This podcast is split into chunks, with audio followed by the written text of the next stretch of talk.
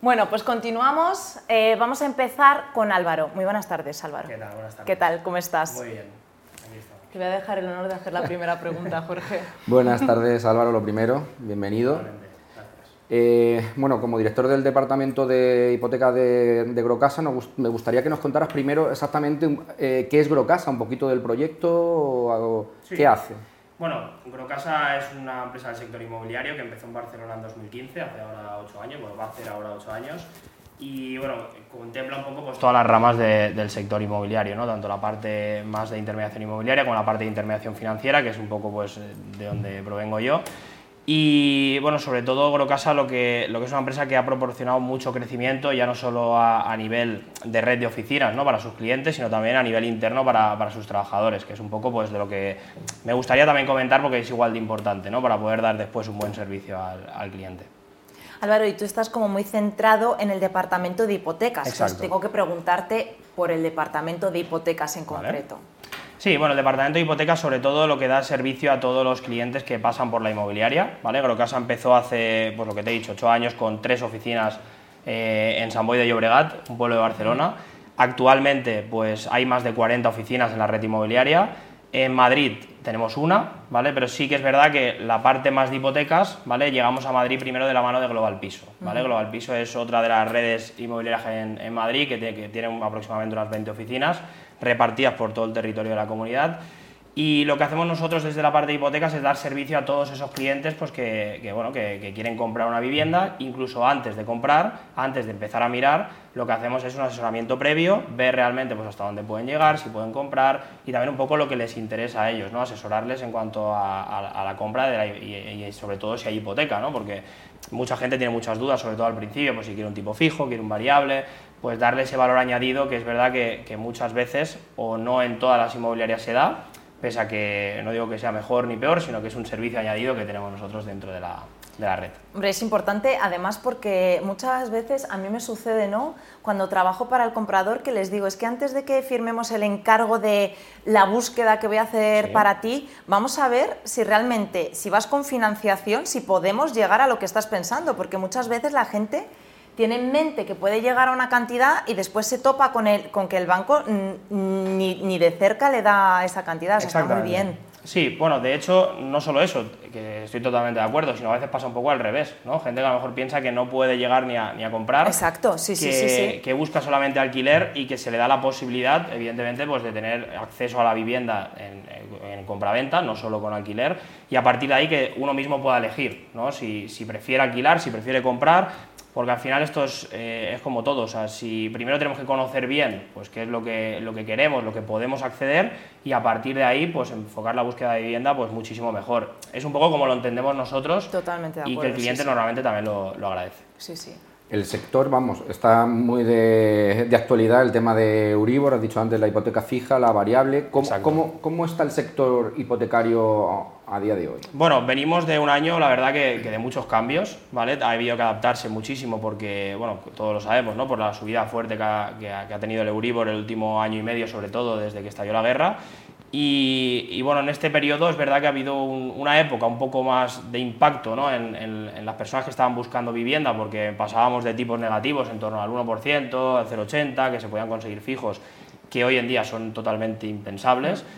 Y, y es verdad que pese a todo, creo que el sector sigue muy vivo, sobre todo también provocado un poco pues, por la subida en los precios del alquiler, que, creo que la subida de tipos de interés también ha, hecho que suban los alquileres porque al final el propietario tiene más gastos, sobre todo si tiene una hipoteca sobre esa finca, y eso también ha hecho que, que tenga que alquilar el piso a veces más en un precio superior. ¿no? Creo que el sector se encuentra en un momento pues, de, que ahora se está empezando a estabilizar de nuevo, pese a todo lo que está pasando, porque es verdad que, bueno, que el, el se ha estabilizado un poco más, sigue subiendo, pero no de la misma forma que el año anterior.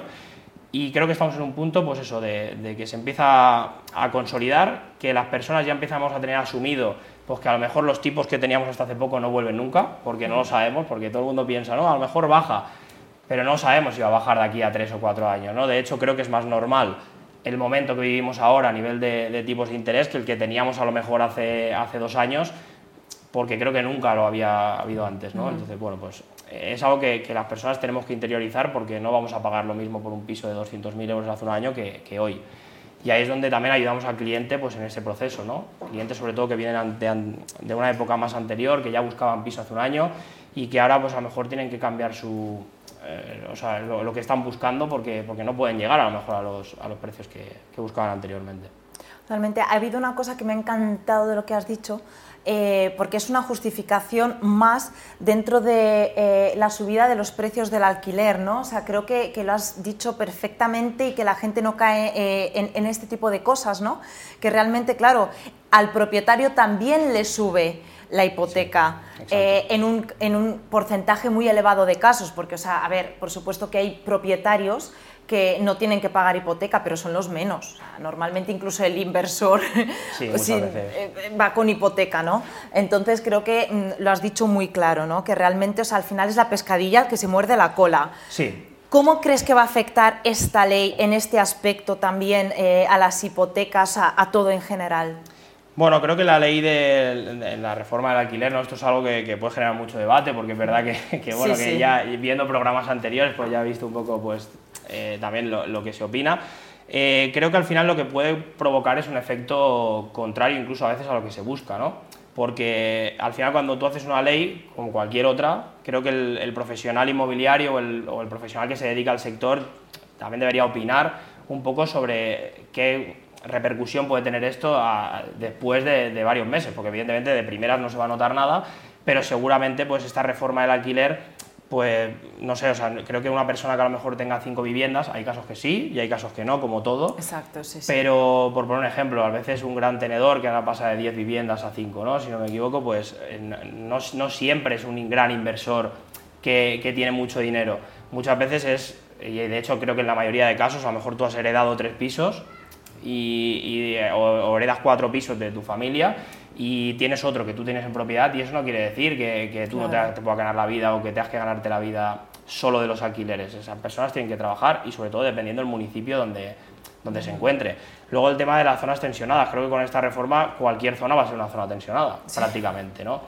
Y, bueno, esto tiene una parte positiva, es verdad que a nivel social, pues seguramente pues, habrá personas que se beneficien de, esta ley, pero también va a haber personas que, a quien les venga mal, como todo, ¿no? O sea, creo que nunca yo a gusto de todos, pero, pero bueno, tendremos que ir viendo cómo evoluciona y seguramente se acabará retocando ciertas cosas conforme vaya avanzando el, tiempo.